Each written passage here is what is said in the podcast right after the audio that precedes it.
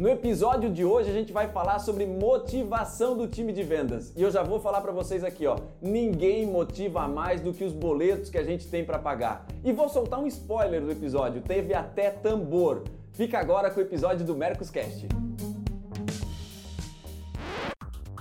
Bem-vindos ao Mercoscast, direto dos estúdios de gravação da Mercos em Joinville. Ouça dicas de venda, marketing, tecnologia e gestão, disponível pelo YouTube e podcast.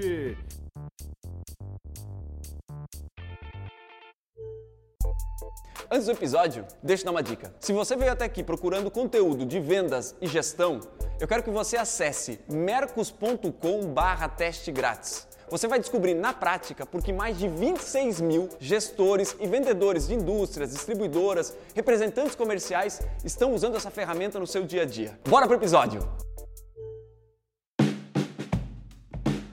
Fala galera! Episódio do Mercoscast hoje para falar sobre um dos temas mais pedidos pela nossa audiência e a gente já falou sobre ele em outros episódios, que é sobre motivação do time de vendas. Acreditem, tem muita e muita e muita gente que quer saber a nossa opinião sobre motivação do time de vendas. E é exatamente sobre isso que a gente vai falar hoje. É, antes da gente entrar na pauta, deixa eu mandar um recado aqui. Se você está escutando a gente pelo podcast, eu já digo que a gente está no Spotify, está no SoundCloud, está no iTunes. É só procurar por Mercoscast e você vai encontrar todos os nossos episódios por lá. Ou se você está no YouTube, não deixe de dar o teu like, não deixe de fazer um comentário, não deixe de compartilhar esse vídeo com quem você acreditar que pode utilizar esse conteúdo para melhorar o seu dia a dia. Beleza? Agora sim, vamos para a pauta? Vamos. Matheus, Caetano, tamo junto? Bora lá. Posso falar? Posso falar? Já ah, quero, lá, começar, lá. quero começar falando já motivação. Vamos lá. Tenho recebido muitas pessoas que me mandam mensagem elogiando o, o nosso Mercoscast. Ô, rapaz. É, e é muito legal porque muitas palestras, as pessoas têm vindo no meio da palestra, depois da palestra, falam, pô, Caetano, a gente sempre ouve vocês, não sei o quê, não sei o quê. E, e aí eu já engato no tema. É, nada motiva mais do que o reconhecimento. Pô, é né? É, nada, para mim, nada motiva mais do que a pessoa falar, ouvi vocês lá no Mercoscast, pô, aquilo foi super útil, veio no momento certo. Às vezes a pessoa comenta lá no meu canal, lá no, no Instagram, fala, pô, Caetano, veio no momento certo que eu ouvi. Então, reconhecimento é muito importante dentro do processo de motivação, sabe? É, eu sou muito mas questiono muito, como vocês também, eu já sei, já, a gente já se conhece há bastante tempo, aquele, aquela motivação que, que vem de fora, né, cara? Se criar um falso ambiente de motivação é a pior coisa que tem. É, e a gente, eu não acredito nisso e sei que todo mundo aqui também não acredita. O, a motivação vem de uma série de fatores que motivam, que engajam as pessoas e nada engaja mais do que o reconhecimento. É, porque aí a pessoa pertence e a pessoa pertencer, aí, aí virou um túnel é, que facilita a vida das pessoas. É, então acho que esse fator de reconhecimento é super importante e eu queria agradecer quem vem falar com a gente, quem ouve a gente. Tem sido muito legal ouvir o depoimento de vocês por todos os canais que a gente ouve. Não faço a parte da palestra, mas tem até o pessoal da equipe também, né? Muitos começaram já assistindo, tem amigos que também são representantes escutam, e aquele negócio de ser verdadeiro, né? Então a gente fala, o, a motivação pode vir de um parabéns, é, como a gente sempre brinca, não é a questão só financeira, é importante, mas chegar para a equipe, trabalhar isso, parabéns por pequenas ações sempre, né? É, isso dá realmente uma motivação importante. Né? É, e aí eu, a gente já falando sobre isso, né? Eu aprendi com vocês é que o gestor comercial ele dificilmente motiva, mas sem dúvida nenhuma ele pode desmotivar. E isso é muito, é, é muito marcante para mim porque eu me considero alguém super crítico, consigo apontar defeito nas pessoas como ninguém. Eu sou a melhor pessoa para olhar para alguma coisa olha, tá mal feito, olha, mal pintado, olha, tá aqui. E isso não é necessariamente um, um, uma característica positiva, muito pelo contrário, quando a gente fala em, em, em gestão, é, mais do que apontar os pontos de melhoria, é conseguir reforçar pontos positivos. E para mim, isso já foi muito mais difícil do que é hoje. Olhar para dizer, pô, você tá bem hoje, cara, você tá ok. Porque na minha formação, da, da onde eu venho, é, fazer um bom trabalho não é nada mais do que obrigação. E Só que essa é a minha formação. Sabe, isso não, não é necessariamente a formação de todo mundo e, sinceramente, nem isso me deixava muito confortável, é só porque era a minha formação. E, e com o passar do tempo, né, a gente ouvindo feedbacks com, de, das pessoas com quem a gente trabalha, corriqueiramente as pessoas chegavam para mim dizendo obrigado por ter reforçado esse ponto aqui que eu estou fazendo bem feito e eu não sabia se eu estava fazendo bem feito e eu acabava ficando mudando o tempo todo. E aí quando tu me falou que isso aqui estava legal, eu parei de mudar isso aqui, me concentrei em mudar outra coisa no meu, sei lá, no meu pitch de vendas, na minha apresentação, seja lá o que for. E aí eu comecei a notar o quanto era importante destacar o que eu já julgava que estava sendo bem feito. Pois, pois do contrário, eu só olhava do tipo o que não estava bom. E aí a pessoa, na próxima vez que fazia aquele, aquela atividade, não mudava só aquilo que não estava bom, mudava o resto. Eu mas acabou de estragar o, o que o, o estava bom. E dali em diante, é, eu comecei a me policiar em cada feedback que eu consigo dar para as pessoas é o que está muito bom e o que dá para melhorar. O que está muito bom e o que dá para melhorar. E isso melhorou o clima como um todo. É, o, e tem outro ponto, né, que a gente fala assim, isso mostra também, vem de uma escola que assim, bater meta não era mais que obrigação, entregar, fazer bem feito não é mais que obrigação, meio que ele se recebe para isso, né? E aos poucos a gente também consegue mudando como gestor. Não é porque a gente teve uma escola ou porque se acostumou a ter isso que a gente quando vira esse gestor precisa especificamente continuar assim. Então é prova, eu acho que eu, tanto o Renner, que a gente vai se desenvolvendo, vai criando uma maturidade diferente e começa também a, a mudar esse, esse processo. Então nada é estático, né? Posso quebrar todos os protocolos? Hoje eu tô. Hoje eu tá jogando motivação. solto, jogando Laís, a Laís trabalha aqui, faz Nossa toda produtora. produtora aqui. Laís, traz o tambor aqui pra mim com o negócio. É verdade. Tu tá falando sério? Tô falando sério. Laís, traz o tambor aqui, por favor. Aí, ó, ó, vai, vai passar na frente das câmeras. Vai passar na frente das câmeras. É Oi, isso. gente! É isso. Traz o tambor. É, criar um ambiente que estimule as pessoas a produzir, a criar, a inovar. É, e eu vou falar assim sem muito, sem, sem nenhum medo de errar. Vocês sabem a vida que eu levo dentro de empresas há muitos anos, 30 anos dentro de empresas, em quanto é lugar. Aqui é uma empresa que tem muito, e o Renner é um líder que tem muito para falar sobre esse processo de motivação. Muito para falar. Né? Então, hoje a gente está gravando aqui, dentro da Mercos, é, tem serpentina pendurada em tudo quanto é lugar, é, tem um tambor bendito Chegou. é, que Chegou. chegou aqui atrás, o, o tambor. É, deixa eu mostrar aqui para vocês. Me empresta aqui o tambor, por favor, Laís. Obrigado, Laís. Vocês vejam que o tambor, ele é super decorado, ele tem dinheiro, ele tem o pica-pau, não sei exatamente o que É, significa das o pica-pau. ele já foi usado nas cataratas, sabe o episódio do pica-pau das Ah, cataratas? Entendi. E aí, cara, vocês tocam esse tambor é, que eu acho sensacional e posta no Instagram quem bateu a meta e tá tocando tambor. Então veja só isso, cara. Às vezes a empresa tem o Instagram e fica postando um monte de coisa que o cliente quer ver, né? E, e às vezes fala bem assim, como que eu posso usar isso como um fator motivacional da minha equipe, né? E a gente tá num lugar com um cara aqui que usa isso maravilhosamente bem e eu admiro muito esse processo. Ainda mais quando ele fala que, pô, ele vem numa criação que tirar 9 é obrigação, né? Eu também veio. Meu pai falava, pô, tirou 10, tirou 9, dá pra tirar 10. Só faz isso, pô. Exatamente. Eu fui criado exatamente assim.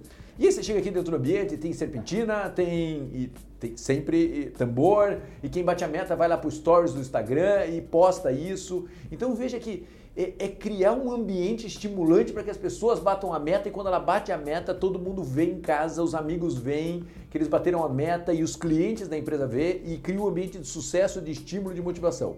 Renê, me, me conte um pouco dessa o que, que isso fez dentro da sua equipe. Então agora eu vou fazer o papel dele aqui. o que, que isso fez dentro da sua equipe? Porque eu acho isso muito legal, cara. Eu não vejo isso em empresa nenhuma, de verdade, com a intensidade que vocês fazem.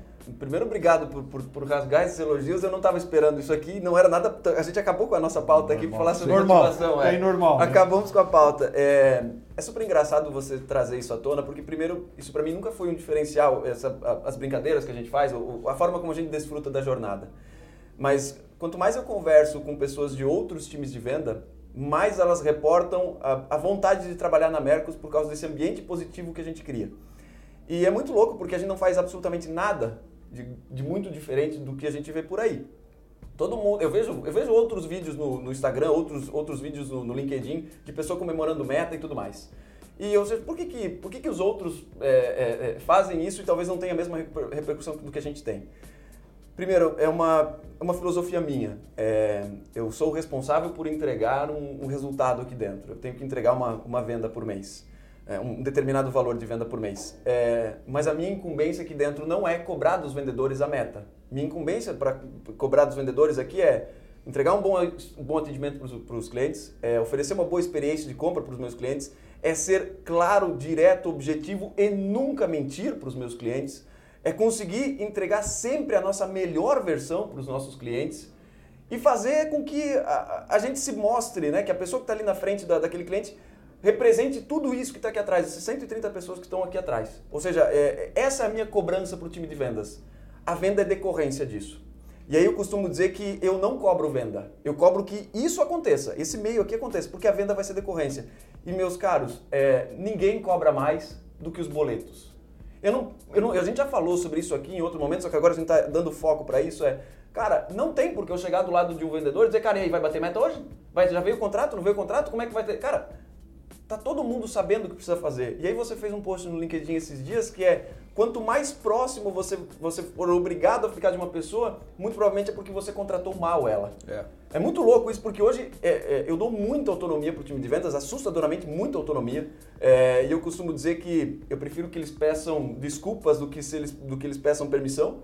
E, e, essa autonomia permite com que cada um desfrute e tenha sua própria, o seu próprio jeito de levar o, o recado e use da sua criatividade, daquela massa cinzenta é, que, só ele tem. E a gente, pelo menos eu acredito que dessa forma a gente consegue entregar um valor que é ímpar.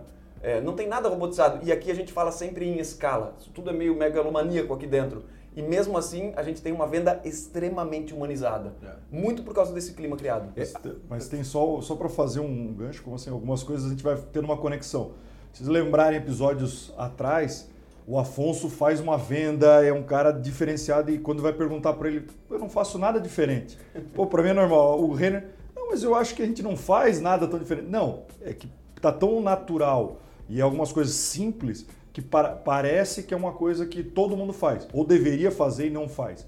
Então, às vezes, é só esse, a gente entender alguns detalhes e aquilo tem que ser algo natural. É perfil, é do gestor, é da, da empresa. Né? Aqui é um é Great Place to Work. Eu também trabalho numa empresa que tem esse ambiente assim, que criou-se, né? desde a empresa vai completar 28 anos, mas com um perfil de startup, com, com rede, mas assim, a cobrança existe, a pressão existe, a gente tem os objetivos, mas o ambiente não precisa ser, ser ruim. E são coisas pequenas que a gente às vezes não acha que aquilo é tão normal, né? E como, é. como isso tem impacto nas pessoas. A frase que o Renner falou da postagem é assim: se você precisa gerenciar de perto, é porque você recrutou errado. Né? E o problema é que esse gerenciar de perto, fazer essa, esse microgerenciamento, é, você acaba sufocando as pessoas, como o Renner disse, para que as pessoas não produzam. Ninguém se sente estimulado por ter um líder grudado no pescoço dele. Não se sente, cara. Você pode até conseguir naquele momento tirar uma performance alta da sua equipe, mas de verdade você não está motivando a sua equipe. É, o que motiva é você estimular a pessoa a fazer o melhor que ela tem para fazer, né? Então assim, se você tem que gerenciar muito de perto, é porque você contratou errado. E o problema é o seguinte: o líder acostuma a gerenciar de perto e ele começa a, a ficar alguém que abafa os bons, abafam os que não produzem bem, e aí vira uma desgraça. Porque ele começa a fazer uma gestão de, de, de, de, sufocamento quase nas pessoas. E a gestão do sufocamento é terrível. Então, o líder é muito responsável pela desmotivação do time, porque a, a motivação Cara, as pessoas são motivadas, como o Renner falou, pelos seus boletos, pela escola que seu filho estuda, é, pela grana que ganha, pela viagem que faz no final do ano. É só você deixar isso fluir. fluir. As pessoas elas querem conquistar as coisas. E às vezes elas não querem, elas precisam de um líder que desenvolva isso nelas também. É, esses dias eu estava vendo um, um, podcast falando sobre a Southwest, que é uma, uhum. uma empresa americana de, é, de aviação de baixo custo. E, e eles estavam falando o seguinte: eles se envolvem sim nos desafios pessoais das pessoas. Né? Então, pegando um pouco para esse lado nosso, pô, às vezes você chega e fala, cara, qual que é o seu objetivo do ano? E às vezes você vai descobrir, cara, que a pessoa realmente não tem nenhum objetivo. Uhum. E aí, de repente, é hora de você sentar líder e falar, cara, vamos conversar sobre isso, cara. Pô, você tem coisas legais, eu, o que, que você quer conquistar? Vamos, vamos trabalhar junto isso daí. Veja que isso é mais importante do que você cobrar essa pessoa. Porque você vai criar uma motivação que de verdade é, o, é a verdade dela, não é a sua verdade.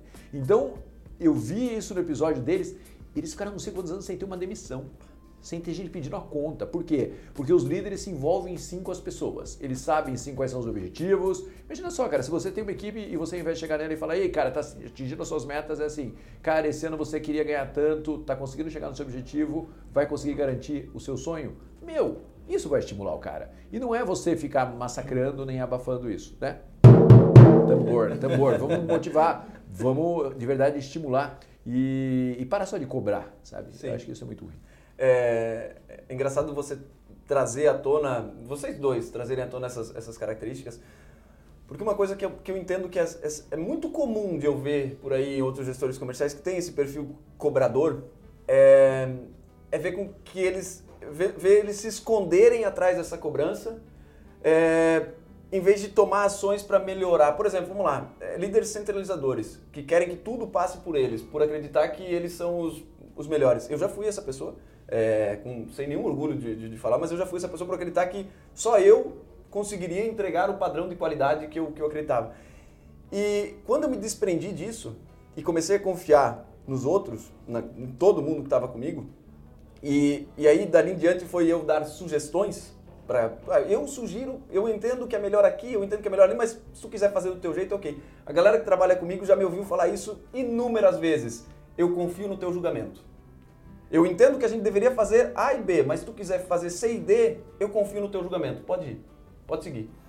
E isso é uma quebra de paradigma na maioria das organizações, porque a voz do líder, a voz do gestor, normalmente é mais pesada. E eu aqui entrego porque, cara, eu sei que esses caras que estão ali estão fazendo o seu melhor, eles têm um domínio de uma negociação, de um projeto que eu não tenho, eu estou ouvindo de fora, estou vendo de fora, e por vezes o meu julgamento é enviesado. Pela minha experiência, pelo meu histórico, seja lá por que for aí, cara, a conexão que ele criou com o cliente eu ainda não criei. Então, se eu faço uma sugestão e ela não é acatada, ou ela não é bem aceita pelo, pelo time ou pela pessoa, eu digo, cara, tudo bem, eu confio no teu julgamento, pode seguir.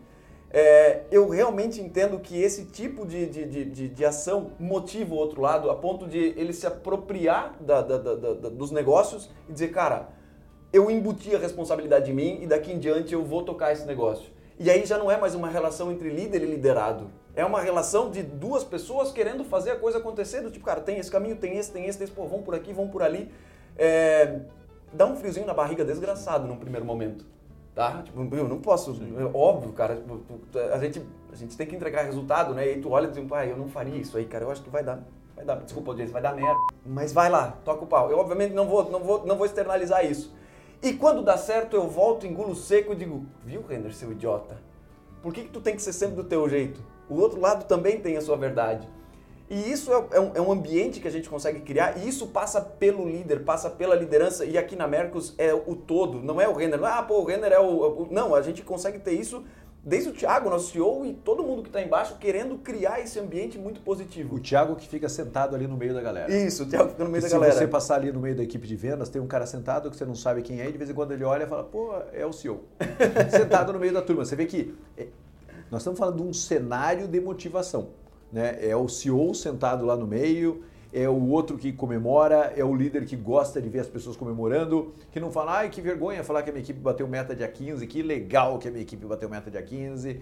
É, é todo um ambiente, então veja, não é, ah, eu vou lá e vou, vou fazer tal coisa, motivar, vou botar uma música, não é isso. E eu estou tentando lembrar aqui, cara, é, é, um escritor alemão, ele tem um texto muito bacana, e, e é falar com o líder, um momento sério agora, falar com o líder. É, eu não lembro, juro que eu não lembro, eu sei que é um escritor alemão e ele fala de uma guerra e uma frase que eu acho super bacana é que o prisioneiro está dentro da prisão e o cara fica guardando ele do lado de fora, é, o guardião da prisão que fica junto com ele, porque são três celas só. Aí um dia ele chama o guardião e ele fala assim: Você é tão prisioneiro quanto eu, mesmo você estando aí do lado de fora, você passa metade do seu tempo cuidando de mim. Então veja que o líder que aprisiona a equipe e que domina a equipe e que acha que esse é o grande negócio, ele também é um prisioneiro desse processo.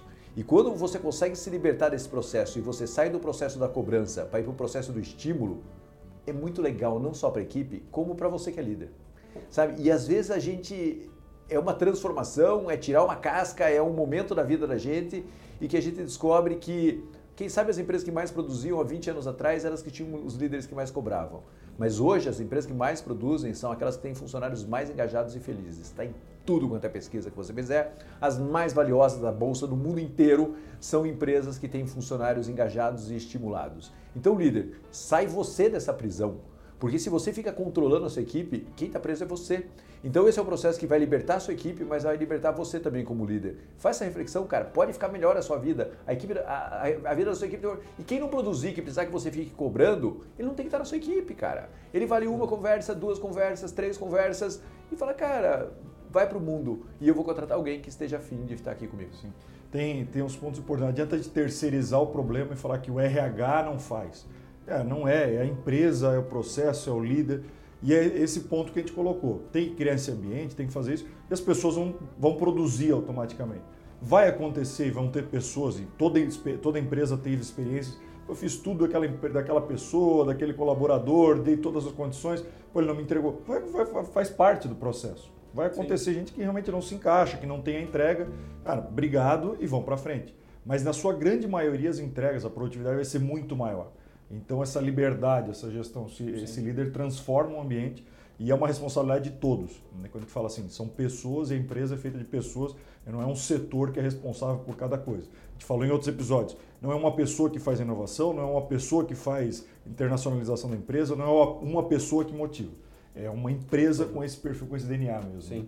E você puxou agora o gancho para os momentos em que as coisas não dão certo, né? Talvez algumas pessoas estão me ouvindo falar aqui com bastante orgulho da nossa, do ambiente criado, acreditem que a gente bate meta atrás de meta, né?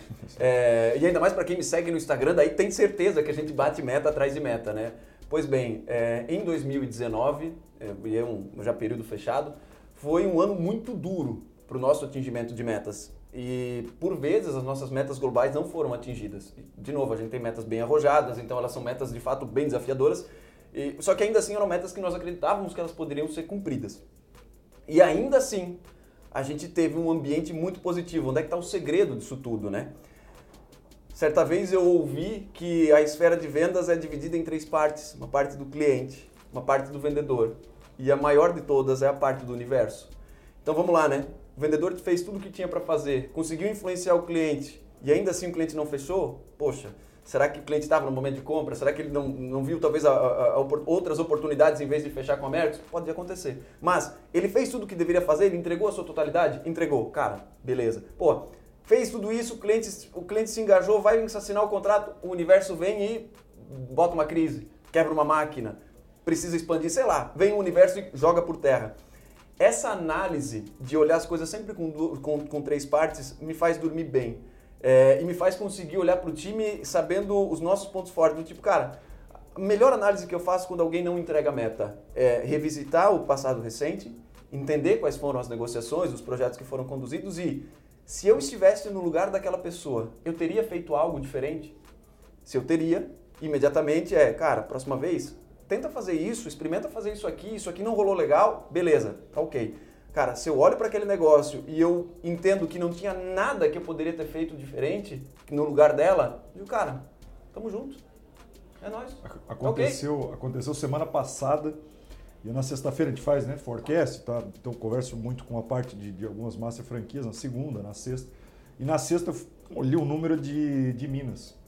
Mas olhei o número e eu em viagem também. Quando bati o número ali, eu falei, pô, vou ligar para ele. Pô, e aí, o que, cara, o que aconteceu? Falei, tu não número mandou? Ruim? Número falei assim, ruim? não, tava, tava quase zerado okay. assim, e aí eu falei assim, pô, eu vou, eu vou acreditar que o número tá errado, esqueceu de mandar, digitar errado, alguma coisa assim, já meio brincando. E falou, cara, vou te mandar as fotos daqui. Ele ficou ilhado. Ele falou assim, cara, tinha um evento aqui para realizar, foi cancelado, foi para semana que vem. Tá aqui os vídeos. Ele falou assim, putz, a parte do universo eu só esqueci daquilo que, que alagou tudo e que o cara não conseguia nem sair do lugar que ele estava. Então, assim, conforme as coisas, não adianta. Imagina você pôr e-mail, aquele, tu manda um e-mail descascando, né? Assim, nada como ligar, nada como conversar. Eu falei, cara, não, esquece. Semana que vem a gente vai tirar esse atraso aí faz parte, né? Tem processos realmente que, que acontecem isso, né? Então, entender todo, todo o contexto. É, é importante tu ter esse discernimento. E é uma cadeia, né? É, a gente sempre fala nos treinamentos assim, o vendedor B2B é aquele cara que não pode ir lá para ganhar um dinheiro do cliente, ele tem que ir lá para ganhar um dinheiro com o cliente. E quando ele faz essa mudança, ele para de olhar o cliente, o bolso do cliente e para de, passa a olhar o objetivo que o cliente tem e como aquele produto ou serviço que ele vende pode ajudar o cliente a construir o objetivo dele. Se ele entende isso, pronto, está resolvido. Porque ele vai ser bem recebido na empresa. Se ele vai na empresa para saquear o dinheiro do cara, para ganhar o dinheiro do cara, a porta vai fechar muitas vezes para ele. O líder é a mesma coisa. O líder que está lá para tirar o sangue da sua equipe, vai acabar o sangue. E acima de tudo, as pessoas não vão ser estimuladas por isso. O líder que está lá para ajudar a equipe a atingir os resultados, ele virou de lado. E ele não vai ser visto como pô, alguém aqui que está me cobrando. Não, é alguém que está aqui me ajudando a atingir os meus resultados. E essa é uma mudança de, de, de perspectiva mesmo da liderança. As palavras convencem e o exemplo arrasta, Sim. né? Eu acho que essa é a, essa máxima em motivação. É, eu acho que o resumo da, da ópera, é, a gente remonta lá ao início do episódio, né? O líder provavelmente ou dificilmente irá motivar, mas sem dúvida nenhuma ele consegue desmotivar. Sim, e aí eu acho que se a gente servir como uma boa esteira para o pro, pro, pro processo acontecer, para que os vendedores deem o seu melhor, para que os negócios fluam, para que a gente tire as, tire as barreiras da frente do time de vendas e faça o negócio acontecer, se a gente for uma boa esteira para isso, eu acho que a motivação vem a reboque. É, e eu, o maior problema que eu vejo nisso tudo é as pessoas estudando como motivar, como se fosse uma frase, um e-mail, uma, uma, uma, uma ligação de, falando as palavras mágicas da motivação, e aí você usa as palavras mágicas da motivação e pronto, pessoas motivadas. É, não, vai, não vai rolar. E eu acho que, voltando, se existe algum tipo de palavra mágica que pode ser utilizado, é parabéns, tamo junto, é reconhecimento público, é conseguir encontrar pontos fortes mesmo quando, quando o negócio parece muito ruim. É, olhar para aquele negócio e dizer, cara, o nosso resultado foi pífio, mas veja esses avanços que a gente conseguiu aqui, que se você não tivesse aqui nós não teríamos conseguido. E eu no teu lugar não faria nada de diferente do que tu fez. Então, meu, meus caros ou minha cara, é, parabéns pelo resultado. Infelizmente é o, o, é o cenário que a gente tem agora à disposição. E se, o, o fato assim do líder também é se colocar à disposição na hora que o negócio está ruim, né? Na hora que tá bom, que bateu meta, todo mundo quer, quer aparecer na foto e tudo mais. Mas na hora que a, que a coisa está ruim, é também se colocar à frente, né? É, cara, temos um problema, eu faço parte dele, como é que a gente vai resolver juntos? Cara, tá com problema e me liga, é, tá à disposição. Eu acho que esse é um ponto muito importante do, do líder, tanto aquele interno, né, que a gente está falando dessa equipe, como quem está com a equipe na rua, tá à disposição. O telefone tem que estar tá à disposição e tem que estar tá sempre aberto a isso. Surgiu alguma coisa, vamos conversar, traz alguma solução, traz ideias, vamos, vamos construir juntos, mas só aparecer na hora boa e jogar, achar culpado também não vai resolver. É. é certo. É, esses dias eu fiz uma postagem sobre cinco ideias para engajar a sua equipe. Né? É, até hoje eu estava andando aqui e um menino falou, pô, eu estou usando aquilo para vender. Não sei como ele está usando aquilo para vender, mas que bom que ele está usando. É, e o primeiro ponto é esse que o Matheus falou. É, o desafio é seu e da equipe. Chama a equipe para ajudar você a resolver o desafio. Chama a equipe, use a cabeça do seu time. Usar a cabeça do seu time é super estimulante, né? Vamos resolver esse desafio juntos. Não queira ser o senhor da razão. Vou abrir uma sessão aqui no nosso podcast. Posso, posso bater o tambor da meta? Sessão Dica de Livros. É, andei muito pelo Brasil nos últimos dias e conheci um líder espetacular de uma empresa que tem representantes comerciais que parece que tem equipe CLT. De tão engajados que estão os representantes comerciais, até um cara que um dia a gente tem que trazer aqui. Ele, a equipe é muito engajada. Eu fiz três workshops para ele, sete horas cada workshop, e eu saí energizado dos workshops. E claramente ele tinha líder, é, representantes comerciais muito, muito, muito engajados mesmo. Chama Wesley é de uma empresa que se chama Avante. Ele é um cara espetacular. Iluminação, né? É. Ok. É, que saíram de uma situação muito difícil há alguns anos e estão numa situação espetacular, acho que é a maior de iluminação do Brasil hoje. E o Wesley me indicou um livro, eu li o livro, eu comi o livro e eu quero indicar para você, líder, que quer tirar, entender um pouco esse processo de transformação. O livro se chama Open Leader. Open Leader é proibido para cabeças fechadas. É muito legal. E Open Leader tem tudo a ver com isso que a gente falou aqui de engajamento. Então, Wesley, obrigado pela dica. O livro é sensacional. Um abraço. Um abraço pro Wesley que deve estar assistindo a gente. Né? Wesley né? está mesmo, com certeza. Beleza, gente. Bom, é, eu acho que a gente tem pauta para falar de motivação, acreditem vocês ou não, em mais um episódio ainda, porque eu aqui eu, eu, a gente está chegando no final, mas eu tenho ó, tinha algumas perguntas para fazer. Vamos deixar para um próximo episódio para falar sobre motivação. Temos um episódio? Temos e hoje a participação especial foi do Renner, contando a história dele, porque é muito legal essa história. E eu vou, eu vou abrir uma, sessão, uma, uma, uma sessão aqui na, no, no, no, nosso, no nosso Mercoscast. Tuas redes sociais é arroba Marcelo Caetano? Sim. É isso? Arroba Matheus Diogo Fagundes. Matheus Diogo. Tem o Mateus Ma, Diogo. Matheus Diogo Fagundes, né? arroba Renner Agostini, arroba Mercos Oficial. Encontre a gente no Instagram, pode seguir a gente lá, mandar mensagem, a gente está sempre à disposição. Temos um episódio? Com certeza. Agora sim. Galera, se você ouviu a gente até aqui, deixa um like, deixa um comentário, diz o que você achou, o que você aprendeu, dá uma sugestão de pauta, faz uma crítica, a gente quer saber o que você está achando. E se você puder, printa o celular, marca a gente nas redes sociais, posta aí no Instagram, arroba Mercos, Mercos Oficial, desculpe. Marca a gente no Instagram, a gente vai adorar saber que você está ouvindo o nosso programa aqui. Até o próximo episódio. Valeu! Tem alguma sugestão de pauta, crítica ou comentário? Mande e-mail para mercoscast.mercos.com e até a próxima!